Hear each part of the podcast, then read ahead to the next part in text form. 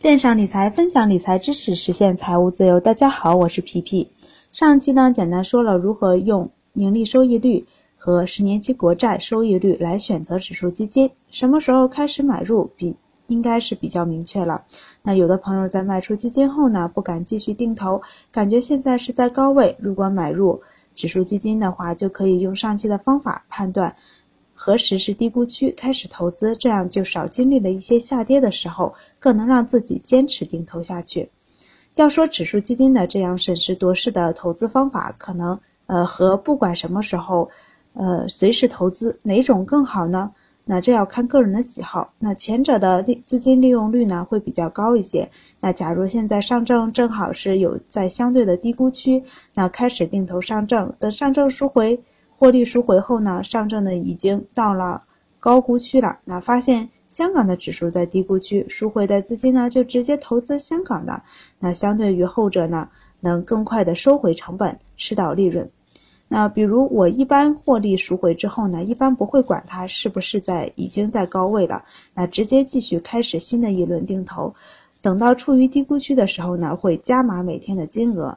这么操作呢，一是不想让资金闲置，被低估的指数呢不是什么时候都有；那二是呢想积累更多的份额，即使在高位用高价来买份额，过几天大跌了也不在乎。我关心的就是在下次反弹或者牛市的时候，我能积累多少份额，积累多少本金，来迎接下次资金的大增长。那投资的方法多种多样，如何利用要看自己。那什么时候卖出呢？我把上期的文章的图片呢又拿出来了，再观察一下。那如果观察能力比较强的朋友，可能会发现，在盈利收益率与中国期十年国债收益率之比呢大于二倍，且盈利收益率在百分之十以上开始定投。那然后，如果在盈利收益率与中国期中国十年期国债收益率之比和 A 股走势交叉的时候，开始分批卖出是比较好的时候。那理论上是可以，实践操作也是可以，但是忽略了人性。有的时候时间会拉得比较长，长时间看着收益不赎回，或者有了一定的收益不赎回又跌回去了。即使知道后面会有更大的利润在等着自己，那心里有的时候也不一定会好受。那投资呢是为了资产的增值升值，如果因投资生活。和心里都不开心，投资的情绪一定也好不到哪里去。能不能坚持投资都是问题。如果你的耐心和忍耐力都比较不错，那就可以考虑交叉的时候开始分批卖出。那如果刚开始投资，对投资了解的不是很深入，或者意志力不强、忍耐力有限，那我建议还是自己制定一个适合自己的赎回方法。那最近看了一部电影，是《大空头》，是一个纪录片。里面呢，一个主角的忍耐力就特别强，自己认定正确的事情就一直坚持下去，在周围人都认为错误，并且给他施加压力的时候，他还是坚持自己的想法，最终获得可观的收益率。这种压力呢，不是一般人能忍受得了的，过程是比较痛苦的，因为记录，因为是纪录片，可能相对枯燥一些。那，但对于投资者来说，我觉得值得一看，蕴含了很多投资的道理。那我们在投资的时候呢，可能不会是周围的人给我们的压力，压力呢来自于自己内心的想法。当投资还不成熟的时候，会有很多不坚定的想法，有时呢就会受其他人的影响，比如某些人说现在是底，现在是顶等等，根据别人的想法做出错误的判断。所以我一直重复的那句话就是：适合自己的方法就是最好的方法，一定要自己去分析和决定。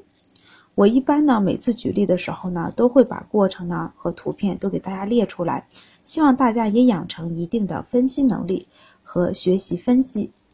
那上传图片的时候呢，比较费劲，要一张张的传，大家一定好好学，那否则就对不起我上传图片的辛苦了。上期说呢，当盈利收益率达到百分之十以上呢，开始定投；当在百分之十以下呢。持有，那如果在可以持有的时间还继续定，还坚持定投，是否可以呢？当然是可以的。之前的文章呢，我也说过，如果目前有闲钱或者没有其他符合条件的基金投资，又不想这么闲着，那就可以继续扣款，因为累积的份额多了，最后的收益也会增多。来比较一下上期的投资方法和正常投资收益有什么不同？那第一个例子，按照上期的投资方法，咱们看一下。那正常的投资，我都有举例出来图图片，大家可以看一下图片。那第二个例子，按照上期的投资方法和正常投资的对比，那仔细看上面的图片，收益率呢虽然不多，那但是收益是增多的，所以投资是很灵活的。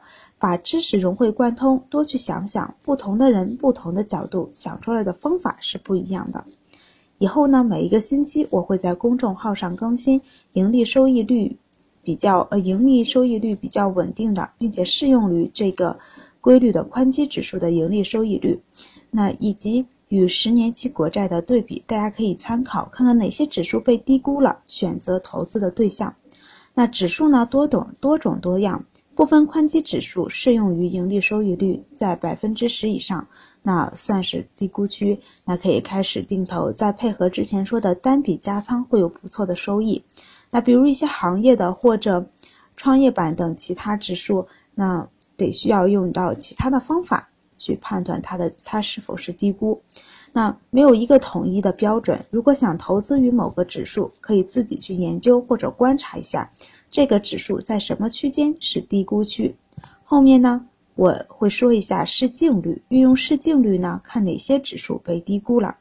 那今天呢，就分享到这儿，欢迎大家关注微信公众号“皮皮爱理爱财”，一起讨论，一起成长，投资的道路上不独来独往。